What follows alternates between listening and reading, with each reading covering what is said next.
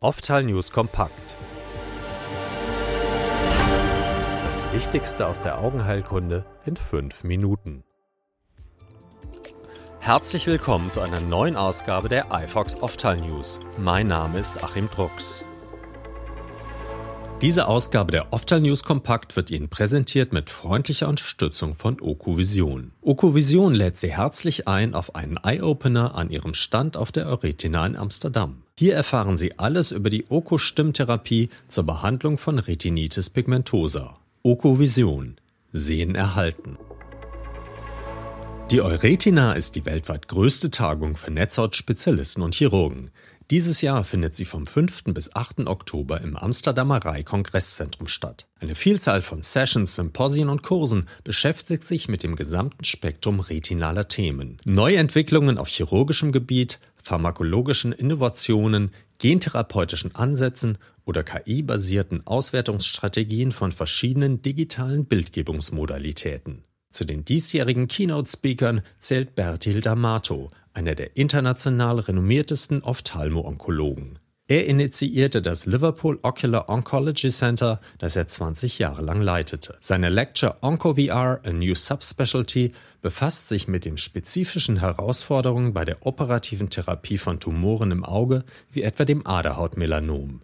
Die Operateure müssen dabei sowohl in der Onkologie wie auch in der vitrioretinalen Chirurgie außerordentlich erfahren sein. Keynote-Speaker Dr. Maximilian V. forscht am Basler EOB zu Krankheitsmechanismen bei erblichen Netzhautdegenerationen und altersbedingter Makuladegeneration. Sein Vortrag widmet sich dem Thema Beyond Atrophy, Investigating the Leading Disease Front. Neu ist das Euretina Innovation Spotlight am Vortag des Kongresses. Ziel des halbtägigen Programms ist es, die Zusammenarbeit zwischen den Innovatoren auf dem Gebiet der Netzhaut zu stärken. Die Veranstaltung wendet sich an Forscher und Ärzte, Investoren oder Vertreter von Industrie und Behörden. Nach mehr als einem Jahrzehnt Forschungsarbeit haben Wissenschaftler der Harvard University unter der Leitung des Neurobiologen Joshua Sainz ihre Arbeit an einem Zellatlas des menschlichen Auges abgeschlossen. Das Team erstellte einen vollständigen Katalog der fast 160 Zelltypen sowie ein Verzeichnis der Gene, die jeder Zelltyp exprimiert. Um den Zellatlas zu vervollständigen, wurden in der aktuellen Studie rund 151.000 einzelne Zellkerne aus Komponenten des hinteren Augensegments analysiert. Sehnerv, Sehnervenkopf, peripapilläre Sklera, periphere Sklera, Aderhaut und retinales Pigmentepithel. Insgesamt haben Sainz und sein Team fast 160 Zelltypen identifiziert. Ihre Analyse bildet eine Grundlage, um bestimmen zu können, welche Zelltypen welche Gene exprimieren und wo diese Gene exprimiert werden. Der Atlas bietet eine solide Grundlage für die Untersuchung der Pathogenese von Hunderten von Augenerkrankungen. Der Atlas kann verwendet werden, um zu beurteilen, welche Zelltypen ein krankheitsassoziiertes Gen exprimieren und so Wege zur Entwicklung wirksamer therapeutischer Strategien aufzeigen.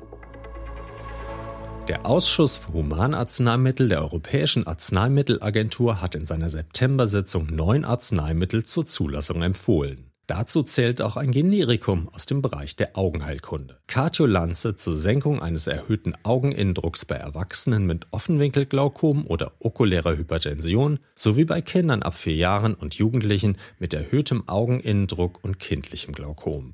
Hersteller der Augentropfen ist Zanten. Ihr Wirkstoff ist Latanoprost, ein Prostaglandin-Analogon, das den Augeninnendruck durch Erhöhung des ovioskleralen Abflusses senkt. Cartiolanze wird im Rahmen eines Hybridantrags mit dem seit 1996 in der EU zugelassenen Xalatan als Referenzarzneimittel zugelassen. Wie eine randomisierte klinische Phase 3 Studie zeigt, ist die Senkung des Augeninnendrucks mit der von Xalatan vergleichbar.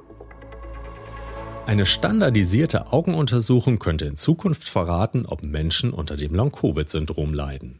Ein Team der Technischen Universität München konnte einen deutlichen Zusammenhang zwischen der Erkrankung und einer endothelialen Dysfunktion aufzeigen. In einer prospektiven Beobachtungsstudie wurde die retinale Mikrozirkulation in einer Kohorte von Patienten mit Long-Covid-Syndrom analysiert und mit einer alters- und geschlechtsgleichen gesunden Kohorte verglichen. Besonders zwei Werte zeigten einen starken Zusammenhang mit Long-Covid-Erkrankungen. Zum einen waren Arteriolen im Vergleich zur gesunden Kontrollgruppe deutlich verengt, zum anderen zeigten Venolen eine veränderte Reaktion auf Lichtreize. Leuchtet man mit einem flackernden Licht ins Auge, erweitern sich die Blutgefäße. Bei Patienten mit Long-Covid war diese Reaktion deutlich verringert. Je mehr Entzündungsmarker im Blut der Studienteilnehmenden gemessen wurden, desto ausgeprägter waren die Veränderungen. Aus Sicht der Forschenden sind weitere Studien notwendig, um diese Ergebnisse zu verifizieren.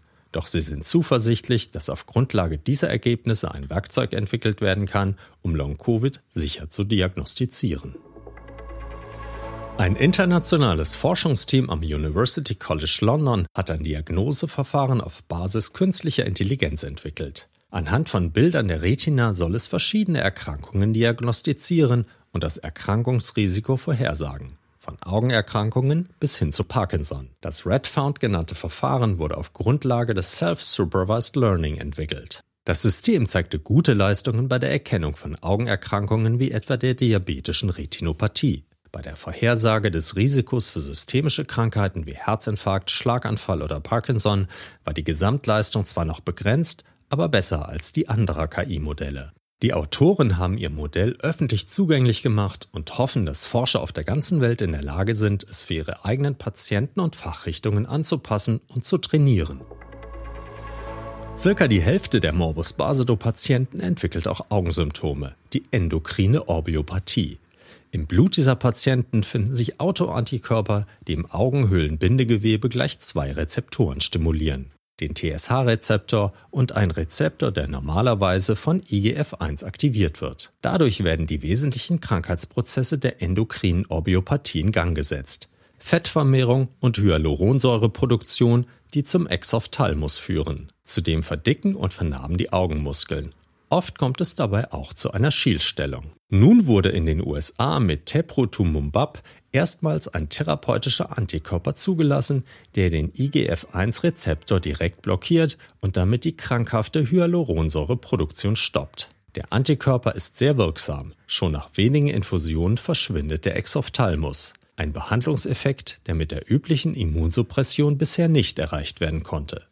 Die wichtigsten Nebenwirkungen des Antikörpers sind Blutzuckeranstieg und Hörstörungen. Mit dem Einsatz des IGF-1R-Blockers beginnt ein neues Zeitalter für Patienten, da viele Korrekturoperationen nicht mehr oder in signifikant geringerem Ausmaß durchgeführt werden müssen.